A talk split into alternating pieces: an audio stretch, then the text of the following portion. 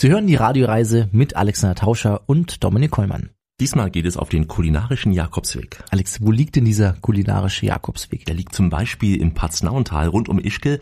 Dort wandern wir zu Hütten, auf denen Sterneköche den Takt angeben, also kulinarische Highlights in großer Höhe. Ich sage nur Dominik Eckhard Witzigmann, ihn kennt sicher jeder. Ich habe ihn dort in Ischgl getroffen und er verrät uns mal, was es denn mit diesem kulinarischen Jakobsweg auf sich hat, also warum Sterneköche ihre Kochlöffel auch mal auf einer Almhütte schwingen und was denn die Urlauber dort zu erwarten haben. Und wo führt uns dieser kulinarische Jakobsweg noch hin? Noch unter anderem nach Südtirol ins Grödnertal.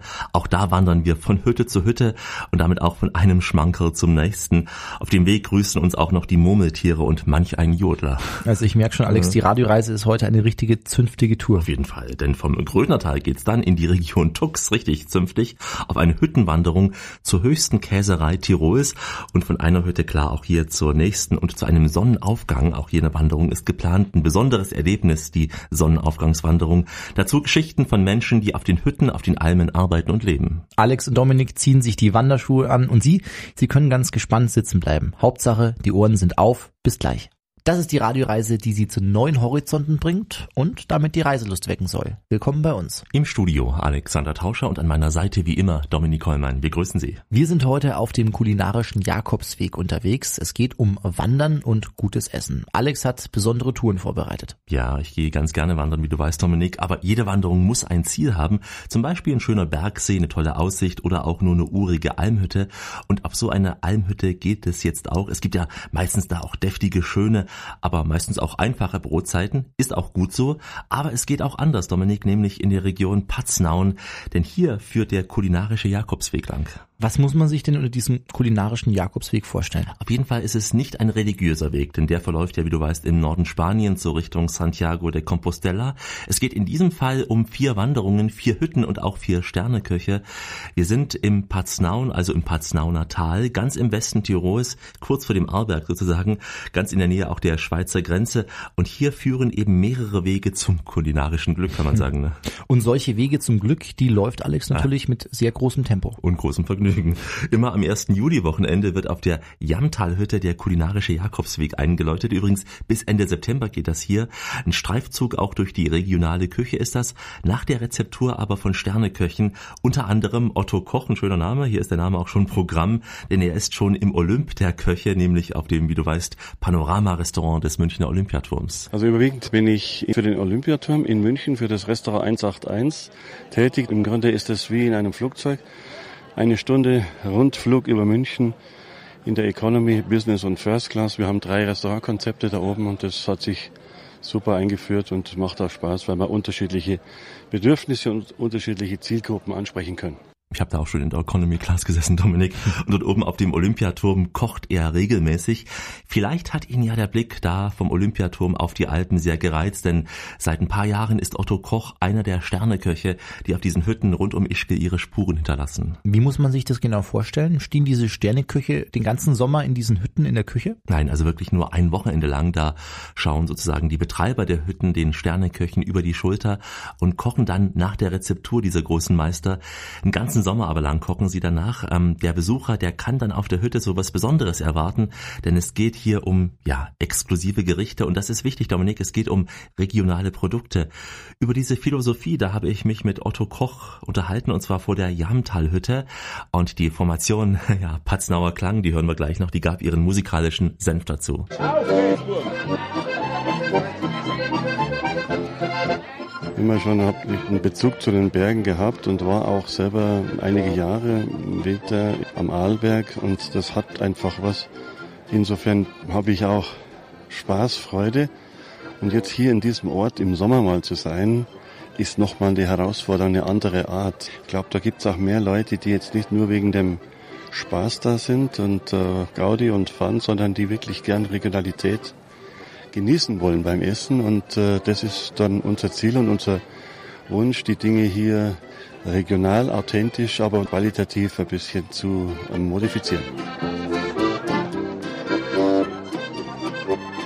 Es gibt in unserer Branche einen Ausdruck, den ich immer wieder bemerke, der sagt, man kann entweder gut kochen oder schlecht kochen.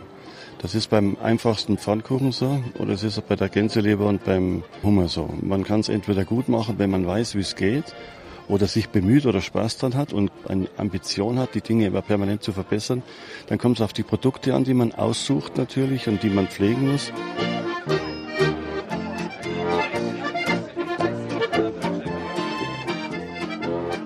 Wir haben in Deutschland immer das Problem, dass man in den Laden geht oder im Großeinkauf und sagt, was ist das günstigste, was ist das Sonderangebot, aber das ist einfach immer auch das Schlechteste. Wir sind immer schon bemüht, die Leute zu motivieren, Dinge zu kaufen, die in der Qualität hochwertig sind, die es wert sind, Lebensmittel genannt zu werden.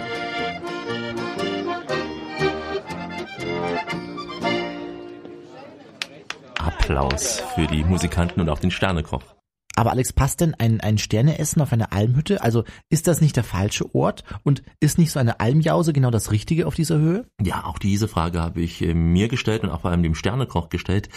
Ich habe es mal so, Dominik, unter dem Begriff Shishi getan. Also die Frage, ja, ist dieses Sterneessen, was ja oft als abgehoben gilt, als Shishi gilt, ähm, ist das so fragte ich auch Otto Koch, nicht das Richtige auf so eine Almjause oder doch eher was ganz Tolles da oben? Shishi ist, kann man gut oder schlecht machen. Shishi ist ja auch äh, etwas, was ich nirgendwo eigentlich für, für witzig oder gut oder, oder sinnvoll finde. Aber eine Almjause, wenn es aus guten Produkten ist, ob das die Leberwurst ist oder es der Käse ist von, von der Alm, äh, schöne Gurken dazu und dann ein, ein Getränk dazu, was, was will man mehr? Was will man mehr, fragt Otto Koch, aber es geht natürlich auch um mehr hier oben, ne? Mhm. Was genau auf diesem Speiseplan des kulinarischen Jakobswegs steht, das erfahren Sie gleich. Willkommen auf dem kulinarischen Jakobsweg. Alexander Tauscher und Dominik Kollmann sind hier. Wir wandern heute auf hohen Bergen zu hohen kulinarischen Genüssen. Es geht um Wanderungen zu Hütten, auf denen ganz besondere Küche geboten wird. Wir sind unterwegs im Paznaun bei vier unterschiedlichen Wanderungen, die in Ischgl, Galtür, Kappel und See starten. Und da können Urlauber die Menüs von Sterneköchen genießen, und zwar in uriger Hüttenatmosphäre. Auf welchen Hütten, Alex, äh, muss man denn gehen, um diese besondere Küche zu erleben? Also die Touren führen zur Heidelberger Hütte, zur Niederelbe Hütte, Hütte, zur Ascherhütte und auch zur Jamtalhütte, wo wir eben schon waren. Einer der Sterneköche ist Otto Koch, ein Name, ein Programm und äh, das ist sein Menü, das er den Hüttenwirten gezeigt hat, die dann eine Saison lang nach seiner Rezeptur kochen.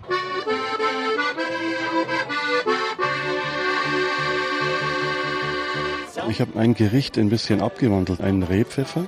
Das ist ein klassisches Gericht, das es in Süddeutschland, aber auch in Frankreich und in den Bergen einfach gibt. Das ist ein kräftiges äh, Rehragout. Und dazu macht man, oder im Bayerischen gibt es ein Semmelknödel vielleicht dazu.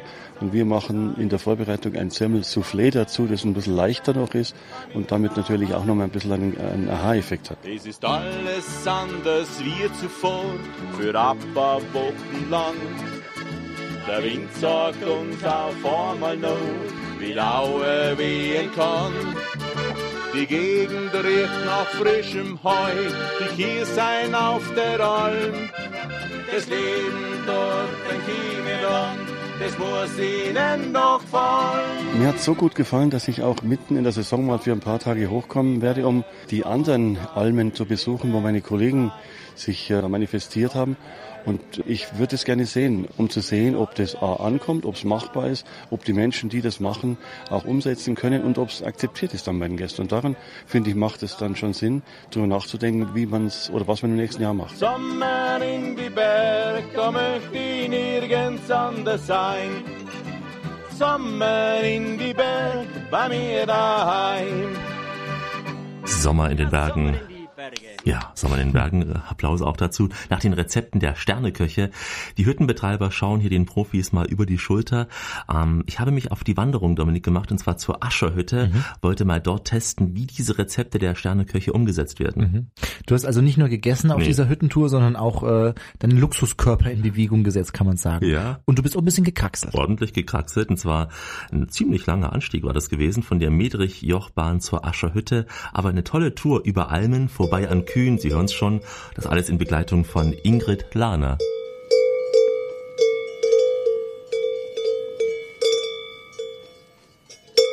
Wir stehen jetzt auf dem schönen schmalen Pfad Richtung Ascherhütte. Die Ascherhütte liegt auf 2300 Meter. Wir sind über den schönen Pfad von Medrig über die Fasing heraufspaziert. Auf der Fasing sind die heimischen Kühe, sind circa 40 Melkkühe. Äh, auch ein schöner Punkt zu besichtigen, für Familien leicht zu erreichen, sind 100 Höhenmeter von Medrig aus und dann eben über den schönen schmalen Pfad, wo man die äh, Natur in voller Pracht genießen kann, auf die Ascherhütte und dann wieder zurück auf Medrig. Der gesamte Weg wäre circa drei Stunden Gehzeit.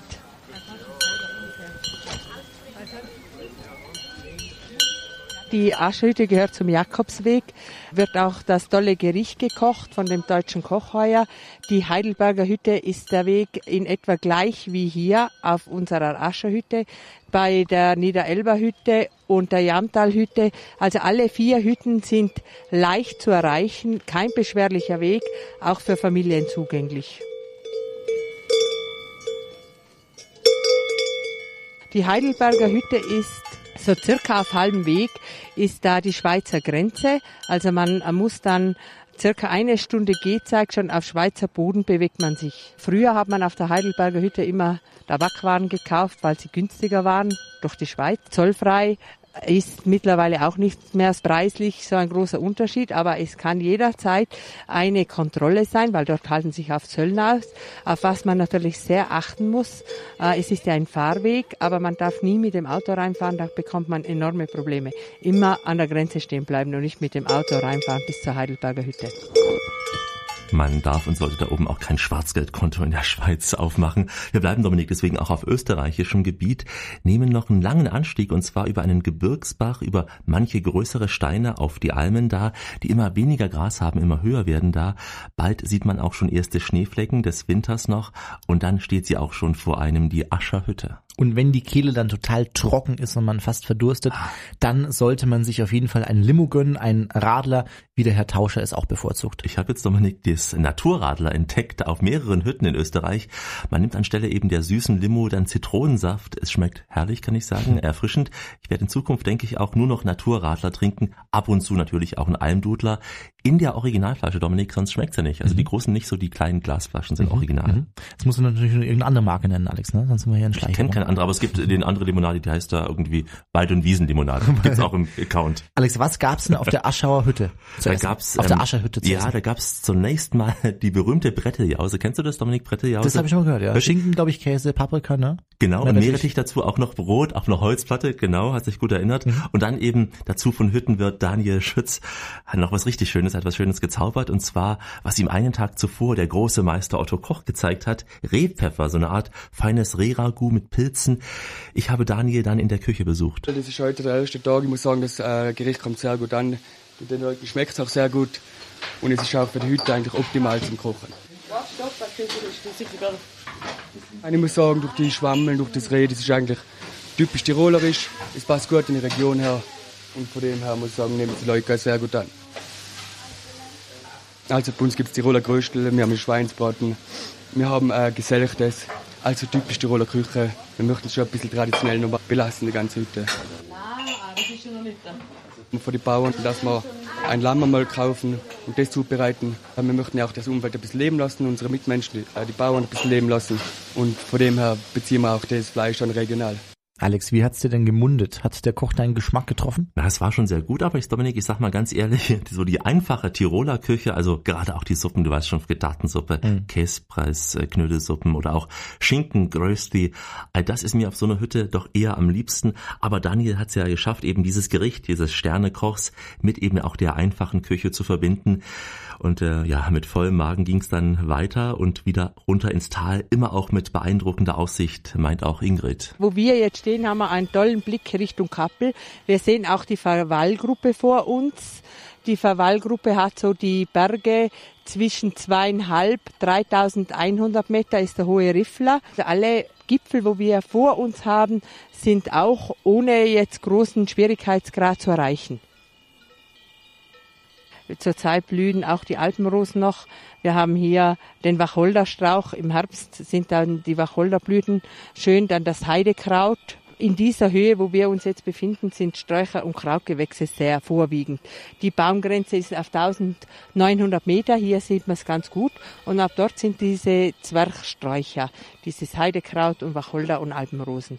Ja, Wacholder, aber es gibt natürlich noch eine tolle Pflanze am Wegesrand. Eine Pflanze, die man gern auch mal in flüssiger Form nimmt und nehmen sollte, abends auf einer Hütte. Eine Pflanze, von der auch schon der gute alte Heino begeistert war. Ja, ja, so blau, blau, blau, wenn beim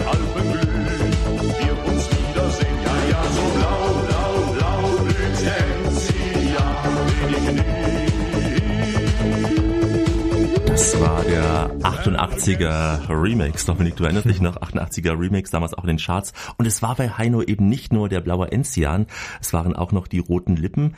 Die kann ich Ihnen heute nicht versprechen, aber auf jeden Fall gutes Essen.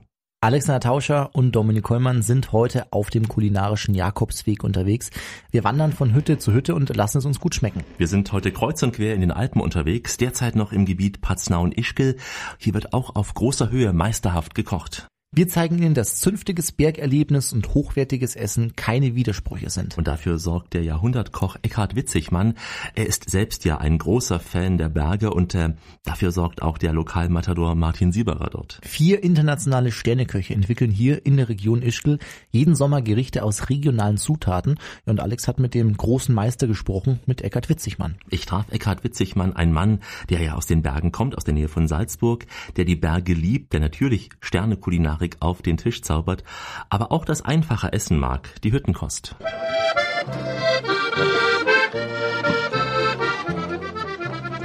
Ich bin eigentlich in den Bergen aufgewachsen, ja, natürlich auch mit Ski und so weiter und so fort. Das war ja bei uns, mit vier Jahren ist man auf die Bretter gestanden, ja. Und natürlich mein Vater war ein begeisterter Bergsteiger, der ist mit 73 hat er noch den Himalaya-Trek gemacht. Ich musste immer mitgehen. Ich war nicht, ich, nicht immer begeistert als Kind. Nicht da, so halt gehen wir da auf den Gamska hoch oder halt gehen wir da auf einen Kogel hoch. War ja natürlich, als Kind hätte lieber Fußball gespielt oder Indianer gespielt, nicht?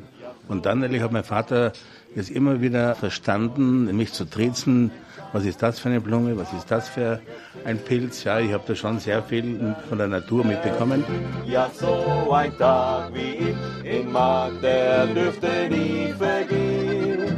Und bleibt sein Wunsch, so war doch einmal wunderschön.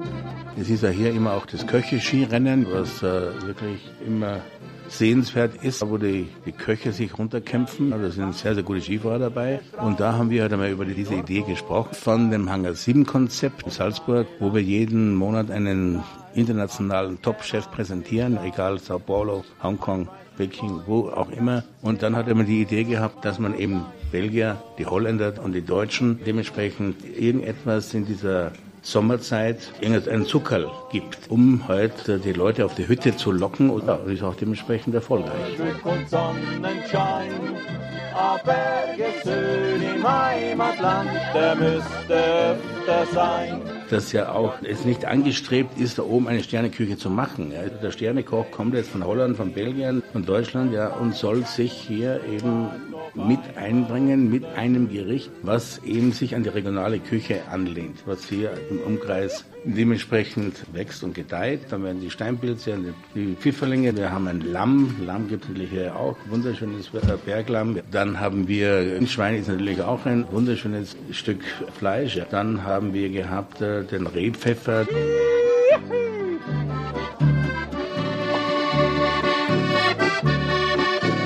das ist ja nicht so einfach, das äh, rüberzubringen. Das ist ja auch die Herausforderung für die Hüttenwirte. Weil wenn da richtig einmal Stoßgeschäft ist, dann ist natürlich auch die Küche auf den Hütten schon sehr gefordert.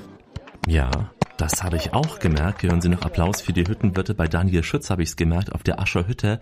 Richtiger Stress, denn die Hüttenwirte haben wirklich da Stress. Ähm, der hatte auch wenig Zeit fürs Interview, hat während des Kochens gemacht, weil eben in der Stoßzeit jede Minute wertvoll ist. Da muss in der Küche eben auch jeder Handgriff sitzen. So ein Hüttenwirt, Alex, hat sicher im Sommer kaum Zeit, so ein bisschen auch die schöne Natur zu erkunden, oder? Ja, denn die wenigsten Hütten haben dann ja Ruhetage. Also in der wenigen Freizeit, da werden sich die Hüttenwirte kaum ja, dazu bewegen können, mal zu wandern. Auch ein Sternekoch hat in der Regel wenig Zeit zum Wandern. Otto Koch hat durch den kulinarischen Jakobsweg, so sagte er mir, die Liebe zu den Bergen neu entdeckt.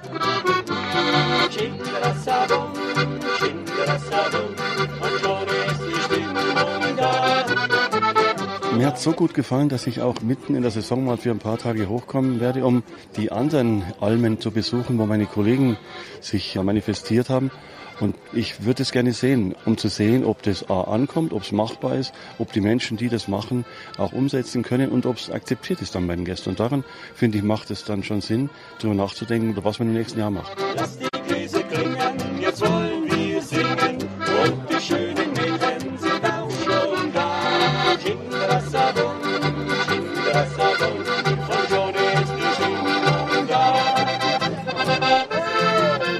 habe mich so gefreut auf den heutigen Aufstieg. Ja, das war, obwohl es immer so eine gewisse Überwindung natürlich ist, weil man natürlich dann schwitzt und so. Aber es ist ein tolles Gefühl nachher und ich freue mich jetzt aufs Kochen. Bleibt noch eine Frage, nämlich auf diesem kulinarischen Jakobsweg. Was ist, also was speist so ein Sternekoch am liebsten, wenn er mal ganz privat auf die Hütte geht? Eckhard Witzigmann hat's mir verraten. Ich esse wahnsinnig gern äh, eine Linsensuppe mit der Frankfurter Würstel drinnen, wenn sie gut ist. Ja, Frittatensuppe, herrlich. Leberknödel, also von rauf und runter Kartoffelsuppe mit Steinbissen. Ich esse gern äh, Kässpätzle, ich esse gern äh, einen Rehpfeffer, einen guten Speck, den man ganz selten bekommt, ja, oder einen schönen Bergkäse, ein schönes Bauernbrot, eine gute Butter. Ich bin mehr ein Weintrinker, kein äh, Biertrinker und ein schönes Glas Rotwein dazu. Das ist ja auch die Idee, dass man auf den Hütten nicht nur einen Fusel oder so eine 2-Liter-Flasche äh, zur Verfügung hat, sondern dass man auch einen wunderschönen Weißwein gehabt hat oder Rotwein hat, der kredenzt wird. Also jetzt läuft mir endgültig das Wasser im Mund zusammen. Ich muss mir kurz was aus dem Kühlschrank holen, Alex. Es ist nämlich Zeit für eine kurze Pause. Ich komme gleich mit zum Kühlschrank und gleich geht's dann weiter mit gutem Essen, aber auch mit schönen Wanderungen, denn heute geht es ja um den kulinarischen Jakobsweg, den bestimmen wir einfach, wo der ist. Ein Weg, den es bei Ischgl auf jeden Fall gibt, den wir in unserer Fantasie später auch noch in der Region Gröden weiterlaufen. Den auch hier haben wir besucht, urige Hütten und Gasthäuser mit toller Küche, kann ich versprechen. Außerdem geht es in die Region Tux und auch da geht's um gutes Essen auf den Hütten. Wir sind in Tirols höchster Käserei. Wir erleben das Leben auf einer Alm und auch den Sonnenaufgang in den Bergen. Alexander Tauscher und Dominik Hollmann sind gleich zurück. Willkommen bei uns. Hier ist die Radioreise heute auf dem kulinarischen Jakobsweg. Im Studio Alexander Tauscher als Gourmet und Dominik Hollmann als Gourmand. Naja, bitte googeln Sie mal den Unterschied. Wir machen jetzt einen Sprung von Ischgl in Südtirol, unterwegs auf einer Hüttentour durch die Berge rund um Gröden. Wir sind damit schon in den Dolomiten im Val Gardena auf saftigen Almen. Wir sind zu Gast in der Heimat der Bergsteigerlegende, wer kennt ihn nicht, Luis Trenker. Wir sind auf der Sonnenseite der Alpen. 300 Sonnentage im Jahr verspricht hier der Tourismusverband.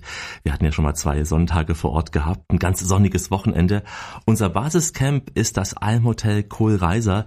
Die Gondel brachte uns da aus dem Grödnertal direkt hoch zu Hansi Schenk vom Almhotel. Und da hören wir noch in der Ferne auch die Seilbahn und schon die Kühe hier und sind damit eingestimmt auf Natur pur. Wir sind einfach auf der Höhe oben. Wir sind auf 2106 Höhenmetern. Und was besonders ist, ist einfach, dass abends die Ruhe total eintrifft. Wir schauen auch, dass abends immer ein richtig gutes Essen auf den Tisch kommt. Das sorgt meine Frau persönlich, der Chefköchin. Ja, da hat er wirklich die Traumfrau gefunden, die jeden Abend gut kocht. Und darüber freuen sich ganz bestimmt auch die vier Kinder, die er gezeugt hat. Nicht da oben, aber im Tal hoffentlich. Übrigens im Keller auch seines Almhotels ist noch eine Gemäldesammlung zu sehen. Aquarelle der Dolomiten. Also die Familie Schenk, die versteht was von der Kunst, nicht nur von der kulinarischen Kunst. Und nach einer durchzechten Nacht, also einige in der Gruppe haben wohl heftig gebechert, Mhm. seid ihr dann zum Katerfrühstück auf eine Alm gelaufen. Ja, Dominik, anderthalb Stunden mussten wir laufen. Also dieses Frühstück, da hat sich jeder verdient da oben. Der Restalkohol war verschwunden bei den meisten. Beim Almfrühstück auf der Lechsandschweige. Oskar Rungalier stellt hier handgeschöpften Almkäse von den eigenen Kühen her auf einer Alm direkt am kleinen See Lechsand. Aber hier ist nicht alles Käse. hat bloß den Käse zum Bahnhof gerollt. Das ist eine Frechheit, wie kann man sowas tun? Denn er war noch nicht verzollt. Ja, wir befinden uns hier in der Käseschweige Alexand auf Sucheda. Wir sind auf einer Höhe von 2100 Meter. Wir machen hier Käse, Butter und Fisch und Milch ein, hauptsächlich. Da bieten wir auch noch, ist unsere Spezialität, das sind die Stutzkrapfen, sind Teigtaschen mit Spinat und Kräuter. Mit ein bisschen Ziege drauf, ein kleiner Käse. In einem Schuppen lag ein großer Käse. Die ganze Nachbarschaft war darauf böse, weil er sich dort nicht ganz korrekt benahm. Drum manch Gerücht man dort von ihm vernahm. Da eines Nachts man hörte lautes Pochen, man hatte in den Schuppen eingebrochen. Man stahl den Käse, der noch nicht verzollt, und hat ihn dann zum Bahnhof hingerollt. Wir machen hier zweimal in der Woche, machen wir Käse, ein bisschen wie es uns ausgeht. Haben wir einen Kessel mit 150 Liter. Wir machen einen eher frischen Käse und tun wir immer mit, mit Kräuter garnieren. Einmal machen wir mit Brennnessel oder mit Schnittlauch, mit Chili und Kümmel. Er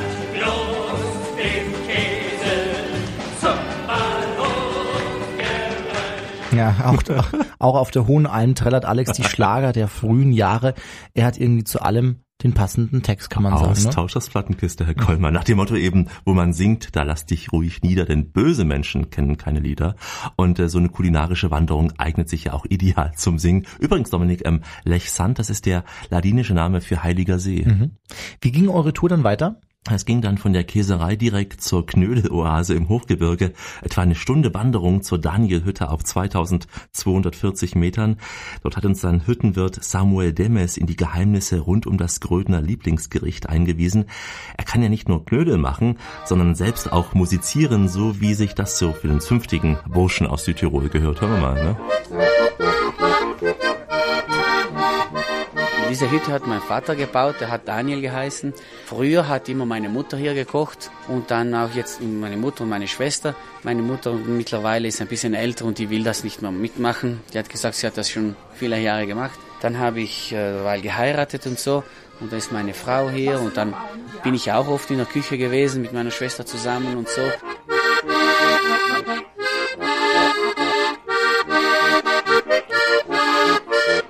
Denke, das Knödel sollte schon jede Hütte haben, weil das ein typisches Gericht ist von hier und das ist schon sehr wichtig, dass man so etwas hat. Weil wenn man auf einer Hütte geht und keinen Knödel bekommt, das ist ganz genau dasselbe, wenn man nach München geht und äh, keine Weißwurst bekommt. Das ist auch was Typisches, nicht? Das Lieblingsgericht übrigens heißt Bales, das sind die Knödel dort. Ihr habt nicht nur zugeschaut, Alex, wie man die macht, sondern auch selbst eure Mhm. Hände angelegt mit euren Wurstelfingern, kann man Ja, sagen. und Samuel hat aufgepasst, dass die Wurstelfinger auch äh, ordentlich bleiben, dass halbwegs alles gut klappt. Wenn wir Knödel machen, machen wir immer mindestens einen Topf voll. Auf 150 oder 200 Gramm Knödelbrot werden halt circa so zwei Eier reingetan, circa nicht. Da wird ein bisschen Milch reingetan und ein bisschen und ein bisschen Mehl. Mehl ist, bindet ein bisschen besser, nicht? Und dann tut man das jetzt aufmischen. Ich koche, koche, koche für mein Leben gern, wo immer, immer, immer ich nur kann. Ich koche, koche, koche für mein Leben gern. Man sieht's, man sieht's mir ja auch an. Da haben wir circa 450 Gramm Knödelbrot und wenn man praktisch Spinat reintut, dann sollte man ein bisschen mehr nehmen, als wie das Brot ist. Der Spinat, der wird fein gehackt, der wird dann abgeröstet, kommt Muskatnuss rein, dann Knoblauch ein bisschen, Zwiebeln, da kann man reintun, kann man sowieso alles, was man will, das wird dann ab, abgeröstet und das wird dann später hier reingetun und das wird dann mit dieser Masse gemischt und dann tut man später die, die Knödel formen. Und dann endlich werden die Knödel später auch gegessen. ne? Mit schweren, deftigen Knödeln im Bauch machen wir uns auf den Weg zur nächsten Etappe auf dieser kulinarischen Jakobswegreise. Willkommen in Farbe und Stereo auf dem Berg und im Tal und in jeder guten Stube. Hier ist die Radioreise mit Alexander Tauscher und Dominik Kollmann. Heute steht eine Hüttenreise auf dem kulinarischen Jakobsweg auf dem Programm. Wir sind derzeit auf den Bergen rund ums Grödental unterwegs. In Südtirol ist das. Wir sind in einer Region, in der drei Sprachen gesprochen werden, Ladinisch, Italienisch und Deutsch. Wir sind in einem Tal, das auch das Tal der Herrgottsschnitzer genannt wird. Denn von den etwa 10.000 Einwohnern leben 10 Prozent heute noch von der Holzschnitzerei. In Gröden steht übrigens auch die größte handgeschnitzte Krippe der Welt. Wir wandern heute von Alm zu Alm, von Hütte zu Hütte kann man sagen, denn wir haben ja einiges zu verdauen. Die Knödel von eben nämlich zum Beispiel. Die zum Beispiel, aber auch anderes haben wir zu verdauen. Auf dieser Tour hat mich Roman Rungaldier begleitet. Er ist Bergführer hier in der Region Gröden. Die anderen Teile reden alle Deutsch. Hier in Gredental und Gadertal sind Ladinisch. Das sind, ist eine kleine Insel fast geblieben weil die Grenzen, wie Sie wissen, sind immer hin und her geschoben worden. Und hier in Gredental und die Gadern waren ganz arme Täler und waren nicht viel zu holen. Deswegen ist auch die ladinische Sprache da geblieben. Damals war die ladinische Sprache bis in Friaul und in Engadin in der Schweiz. So groß war Ladinien. Dann ist er klein geworden und jetzt sind nur mehr drei Täler. Wenn man in Südtirol mit den Nicht-Italienern spricht, dann ist deren Liebe zu Rom, naja, eher begrenzt. Der Nationalstolz sehr stark ausgeprägt. Das spürt man natürlich auch hier im Grötental. Du hast mir auch vorab gesagt, Alex, dieser Roman äh, kann auch gut jodeln. Ja, es war aber eher so ein Jodelruf, um eben die Murmeltiere anzulocken. Die Murmeltiere, die sind immer über die Waldgrenze. Im Wald sind sie nicht drin, weil sie keine Deckung haben auf die Feinde. Anstatt über die Waldgrenze haben sie Deck, sehen sie einen Feind oder so Ader oder Fuchs und dann sind sie alle gleich weg. Wo die Schafe weiden, sind auch Murmeltiere meistens. Murmeltiere ist eine Medizin und die kann man auch sich praktisch einreiben, wenn einer Schmerz hat, Rheumatismus und auch sonst irgendetwas. Aber man sollte ganz sparsam damit gehen, weil das Fett richtig in die Knochen reindringt und macht die Knochen weit. Deswegen muss man nur eine oder zwei Tropfen sich einreiben. Und es stinkt ganz fest. Wenn man Murmeltieröl sich einreibt, dann sollte man besser im Keller schlafen gehen. Nicht mit der Frau, weil sonst, es stinkt ja. Dann kann die Frau nämlich sagen, du stinkst mir ganz gewaltig. Ne? Wir sind ja in den Dolomiten, von denen schwärmen auch ganz viele Menschen. Ne? Zum Beispiel auch der bekannte Bergsteiger Reinhold Messner. Er spricht über die Dolomiten als den, Zitat, wohl schönsten Berg der Welt. Der Mann hat viele Berge gesehen, also er sollte es wissen. Ist die Region um Gröden eher was für erfahrene Bergsteiger oder auch was für Genusswanderer? Ja, eigentlich für jeden etwas, also vom sportlichen Berglauf über Klettertouren bis hin zu Genusswanderungen ist alles möglich da. Roman beschreibt uns mal das Programm und das Panorama hier vom Kohlreiser. Vor uns ist der Lankofel, das ist der höchste Berg von Greden, aber es ist nicht der höchste von den Dolomiten, das ist die Marmolada. Der Lankofel ist äh, 3182 und hinten, wo es ein bisschen Wolken sind, ist die Plattkofel.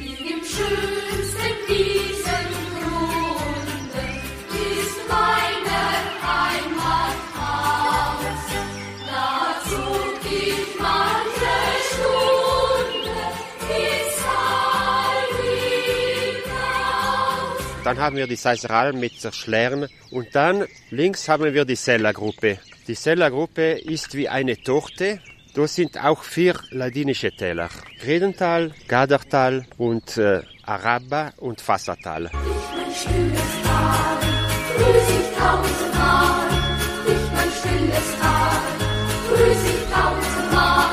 Dann ist Col de la Pierre ist ganz hinten, 2700 Meter. Es gibt also viele Berge noch zu erklettern. Wenn mhm. man möchte, machen wir uns auf den Weg zur nächsten Hütte. Das ist jetzt in diesem Fall die Piralongia-Hütte. Sie liegt unterhalb der Geißlerspitzen. Claudia Hofer ist hier die Besitzerin. Sie ist Sennerin und bereitet hier Joghurt und auch andere Produkte aus der Milch ihrer Kühe zu. Und dazu gehört auch der legendäre, du kennst ihn auch, Topfenstrudel, also der Quarkstrudel. Ihr Sohn David, ein berühmter Wintersportler in der Region, ist dort auch zu Hause und der hilft seiner Mutter auf der Alm auch mal hier, indem er unter die Arme greift. Hier mahnen wir noch mit der Sense ein bisschen, wo es geht halt. Und das ist ganz ein schöner Ausgleich noch. Heute in der Früh habe ich schon trainiert auf die Laufbahn. Danach bin ich halt hochgekommen und noch hier ein bisschen mitgeholfen, aber alles ohne Zwang und das mache ich sehr gerne eigentlich. So verbringen wir halt unser Sommer.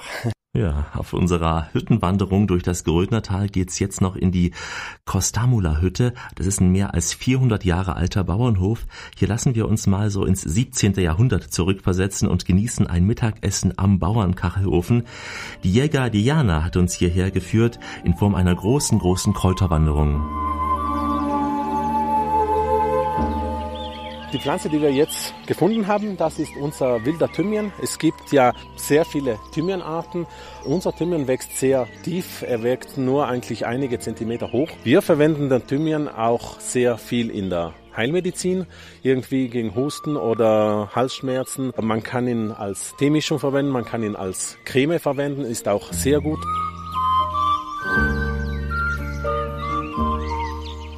Diese Pflanze, die ich jetzt für euch gepflückt habe, ist eine sehr wichtige Pflanze, aber die ist in den Laufe der Zeit vergessen worden. Wilder Spinat genannt.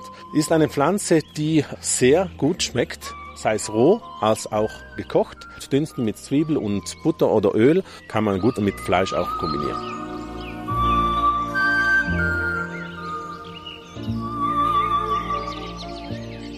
Die Natur gibt uns oft ein Zeichen, wenn wir die Pflanzen verwenden müssten. Es gibt wirklich Pflanzen, die geeignet sind für Frühjahrskuren oder einige für Herbstkuren.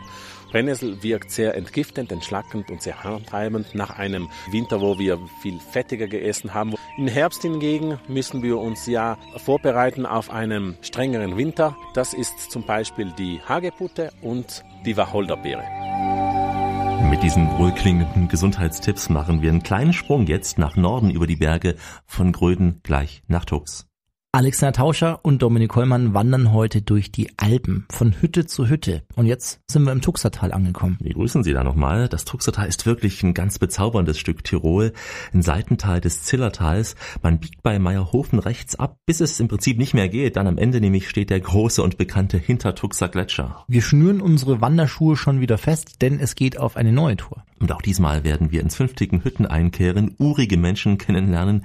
Zunächst aber genießen wir nochmal das Bergpanorama auf einer Wanderung zur Grübelspitze und auch weiter bis zur Eckalm mit Wanderführer Herbert Grasel. Servus Alex, wir stehen jetzt hier auf dem Zilljöchel, schauen rüber Richtung Gletscher, Richtung Gefrorene Wand und Olperer, wo im Sommer Ski gefahren wird. Wir gehen jetzt noch auf die Grübelspitze. Von der Grübelspitze haben wir einen schönen Blick Richtung lange Wand und Nestspitze. Wir sehen rüber auf die Höllensteinhütte, wo heute noch das Ziel ist. Äh, wir sehen auf das Deckensjoch oder auf der hinteren Seite hinter uns ist der Rastkogel. Sehr schöner Aussichtsberg, der ist 300 Meter höher als alle umliegenden. Man sieht auch rüber aufs Geiseljoch, wo sehr viele Fahrradfahrer drüber kommen. Das ist so ein Übergang vom Inntal herauf, wo auch unser Tal besiedelt wurde.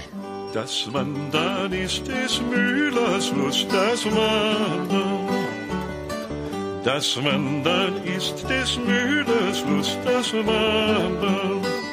Gestern waren wir auf der Fallruckalm und am Eiskar See. Das ist die höchstgelegene Alm im Zillertal. Ist eine sehr kleine Alm, die hat nur ungefähr 300 Hektar. Und da ist ein Bauer, der da oben seine Kühe versorgt. Hier auf der Seite haben wir ein relativ großes Almgebiet. Wenn man schaut, unser Tal gliedert sich praktisch in die linke und rechte Seite. Auf der rechten Seite ist von der Geologie her so, dass es relativ schroff und wild ist. Und auf der linken Seite sind diese schönen Sonnenhänge, die bis ganz oben, bis auf 2,5, 2,6 gut bewachsen sind, wo die Kühe auch in diese Höhe raufgehen und eben da ihr Gras äh, kriegen. Und die Kühe gehen bei uns so Anfang Juni bis Mitte Juni auf die ersten Almen, auf die Niederalm und ziehen dann hoch Mitte August, Ende August bis auf 2,5 und kommen dann aber noch mal runter für drei Wochen auf die Niederalm. Es gibt Bauern, die haben praktisch so ein ganzes Konzert die schauen, dass ihre Glocken einen gewissen Gleichklang haben. Das hört der Bauer raus, da sind meine Kühe drüben und der weiß, die vom Nachbarn, die sind auf der anderen Hangseite. Bei schönem Wetter sehe ich die Kühe, wo sie sind, aber natürlich bei schlechtem Wetter, da muss der Bauer hören, wo die Kühe sind. Nicht? Machen nicht mehr alle. Heutzutage haben teilweise die Kühe auch gar keine Glocken mehr oben, aber ein Großteil schon noch. Ja, da hat die Kuh vor Freude gleich gejodelt. ja, ja. Aber der Jodler, Dominik, der war ja noch ausbaufähig im Vergleich zu dem, was wir jetzt, meine Damen und Herren, hören werden. Einen richtigen Jodler in freier Natur. Auf der Gröbelspitze, da hat mir die charmante Elisabeth Kröll vom Tourismusverband Tux Finkenberg eine große Freude gemacht. Sie hat nämlich a cappella gejodelt, was das Zeug hält. Ich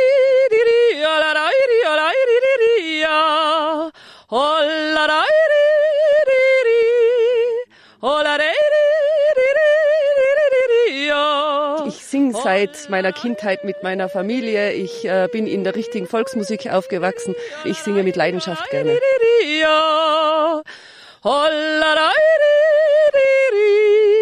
Lernen kann man Jodeln nicht. Das entweder man kann es oder man kann es nicht. Also man muss A musikalisch sein, damit man jodeln kann und B man muss einfach das Temperament auch dazu haben.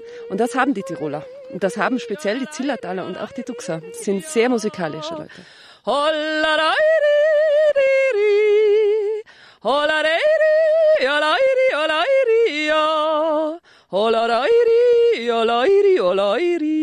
Respekt, das klingt wirklich gut. Das kann man in einem kleinen Jodelkurs lernen. Auch wenn ich einen guten Jodellehrer im Chiemgau kenne, Mhm, lieber Alex, mhm, mit mhm. diesem Jodel sind wir fit für die nächste Bergetappe auf unserem kulinarischen Jakobsweg heute. Sie haben die beste Wahl getroffen mit dieser Radioreise. Willkommen, sagen Alexander Tauscher und Dominik Kollmann. Wir sind im Tuxertal, wandern hier von Alm zu Alm und das auch ganz ökologisch. Bio ist ja so ein Trend im Tourismus, auf den immer mehr Regionen einsteigen. Hier im Tuxertal hat es wirklich noch einen Ursprung, zum Beispiel die Heumilch, also die reinste Milch. Ich habe den Begriff auch schon ein paar Mal gehört. Alex, was genau ist Heumilch? Das heißt also nicht, dass da Heu in der Milch drin ist. Das bedeutet nämlich, dass die Kühe nicht aus dem Silo gefüttert werden, sondern ausschließlich hoffentlich von diesen saftigen Gräsern und auch Kräutern der Almen oder auch vom getrockneten Heu sowie auch von Getreideschrot. Und äh, weil auf den Almen so viele Kräuter wachsen, muss man dann auch mal beim Käse keine Kräuter mehr hinzufügen, wie es sonst immer heißt. Also ja, Kräuterkäse heißt wirklich, die Kühe haben hier von Kräuterwiesen gefressen und das meint auch der Käsemeister Sepp Kogler. Fast 80 Jahre ist er schon alt. Er betreibt die höchste Käserei Tirols. Hallo, ich bin der Sepp von der Junsholm. Ich mache hier einen Käse, bin für die Milchverarbeitung verantwortlich. Aber schon langsam werde ich müssen schauen, dass ich einmal daheim bleibe. Sonst lauft mir die Frau oft nur davon, wenn sie den ganzen Sommer alleine ist. Nicht?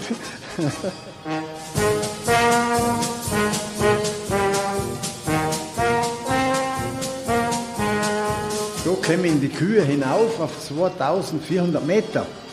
Je weiter dass sie hinaufkommen, umso besser ist das Futter, ist das groß.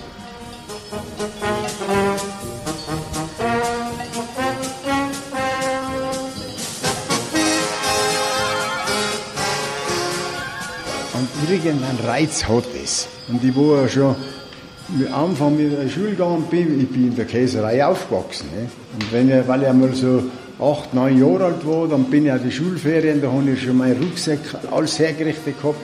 Und dann habe ich das Zeugnis heimgetragen, das Rucksack gepackt, auf den Zug, nach Zelt gefahren, mit dem Postauto nach Gerlos und bin dort auf die Alm. Und im Herbst, ich hätte schon gewusst, wenn die Schule wieder beginnt. Aber da haben sie mich immer holen müssen. ja.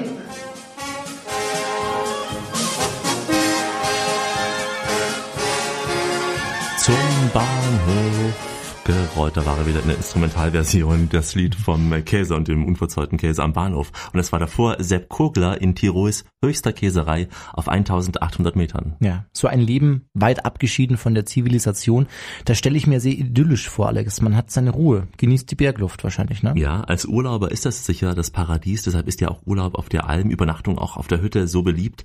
Aber das Leben äh, Almbauern ist wirklich ein hartes Leben. Für dich, lieber, lieber Dominik, wäre das Leben hier auf der Alm, ich denke mal, überhaupt nicht geeignet. Warum? Ich bin doch auch ein zünftiger Bergjunge. kann man Naja, sagen, ne? man muss ja extrem früh aufstehen. Das nicht nur, wenn man mal schichtplanmäßig im Frühdienst eingeteilt ist, nämlich jeden Tag muss man früh aufstehen. Ne?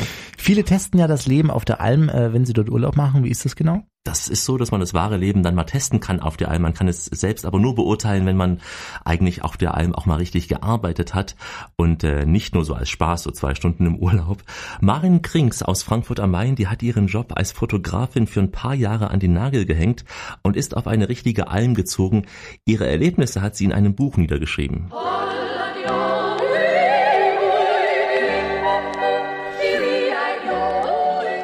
habe ich mich in dieses Abenteuer reingeschmissen und das war dann im ersten Sommer ein irres Erlebnis, ziemlich entrücktes Erlebnis auch. Die Alm war ohne Strom, eine Alm, wie man sie wahrscheinlich von vor 200 Jahren auch noch kennen würde. Also Erika Hubertschek hätte sich dort absolut heimisch gefühlt.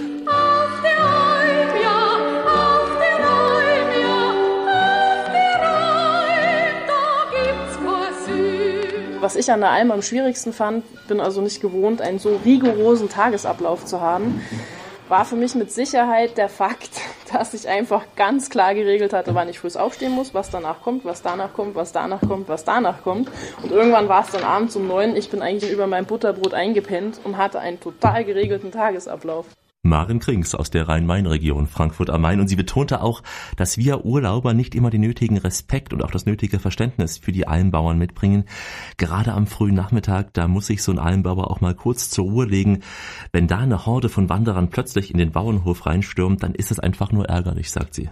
Braucht man denn in der heutigen modernen Welt noch Almbauern? Mal abgesehen also von diesen tollen Milchprodukten, da sorgen diese Almbauern auch dafür, dass die Weiden nicht verwachsen, dass sie gepflegt bleiben. Sie halten auch die Wasserläufe in Schuss, die Bauern und auch die Zäune. Und das betont der Tuxer Bürgermeister und selbst auch Almbauer Hermann Erler.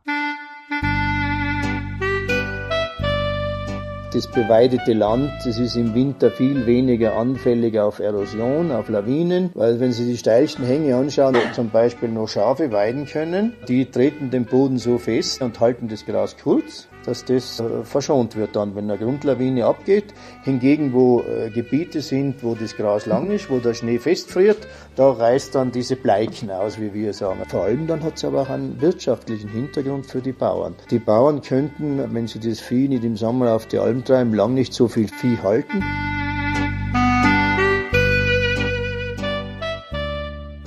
Auf der Alm, da gibt's Kosünd. Das waren Geschichten von und über die Alm. Und gleich geht es uns allen noch ein Licht auf. Wir grüßen Sie. Hier ist die Radioreise mit Alexander Tauscher und Dominik Kollmann. Die Radioreise geht jetzt in die Schlussetappe. Wir waren ja heute auf dem kulinarischen Jakobsweg unterwegs, auf einer Pilgerreise zu gutem Essen und äh, jedem, der pilgert, dem kommt irgendwann mal die große Erleuchtung. Jetzt können wir sagen, es werde Licht, denn Alex hat fürs Finale eine Sonnenaufgangswanderung auf dem Programm. Wir hatten ja einen ganz gemütlichen Abend auf dieser Höllensteinhütte oberhalb von Tux mit dem Abendlicht der Berge, den Glocken auch der Kühe mit Grill und Bier und vielem anderem schön zu essen. Aber es war nur eine kurze Nacht. Mhm, denn weit vor drei Uhr hat der Wecker von Alex geklingelt.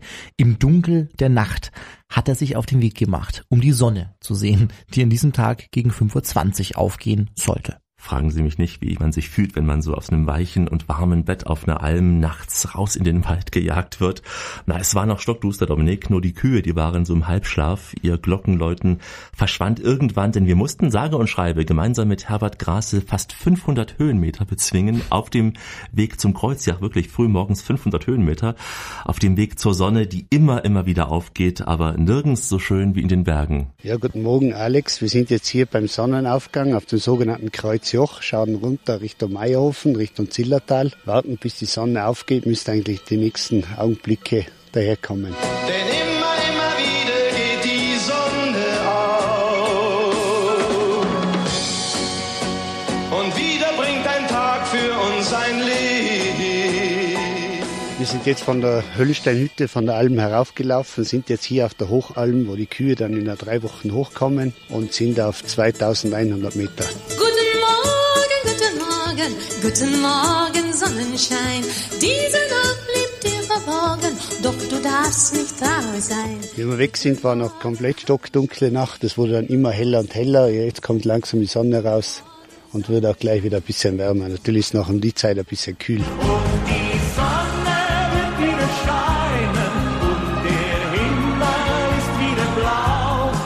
Macht man auch nicht so oft. Machst vielleicht im Sommer zweimal und dann ist natürlich schon überhaupt, wenn man so einen Tag hat wie heute, total wolkenlos, ist natürlich eine ganz tolle Sache.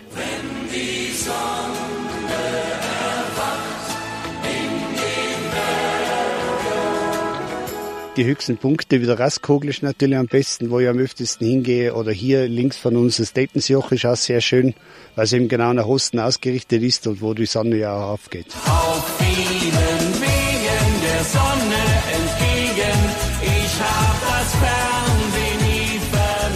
Fernweh, hier besungen von Ecki Göpel, das Fernweh kommt immer wieder, aber erst recht bei so einem schönen Sonnenaufgang. Ihr wart ja auf weit über 2000 Metern Höhe in der Früh. Früh um 5 Uhr, das war Mhm. sicher saukalt, oder? Saukalt. Also es war zwar Hochsommer gewesen, aber um die Zeit ist es wirklich saukalt, erst recht da oben.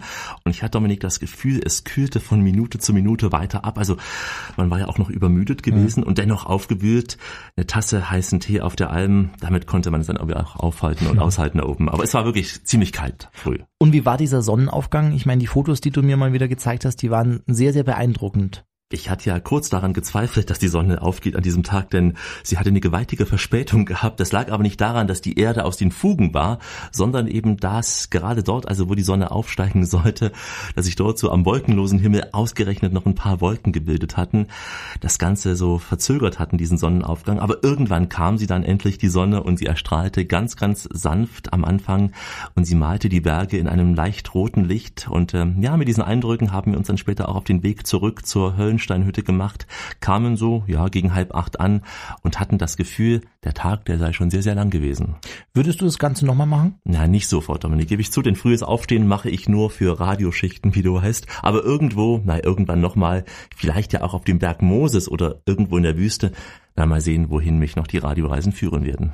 Damit sind wir auch schon am Schluss unserer Reise auf dem kulinarischen Jakobsweg. Es ging heute von Ischgl über Gröden nach Tux, immer auf schönen Bergwelten und Bergwegen, vor allem zu tollen Hütten, zu urigen Gasthäusern, zu Menschen mit vielen Geschichten. Alexander Tauscher ist viele dieser Wege gegangen. Er hat diese Sendung wie immer recherchiert und produziert. Besten Dank. Gerne doch. Ich verabschiede mich in den Sprachen, die man auf dem kulinarischen Jakobsweg ganz sicher hören kann.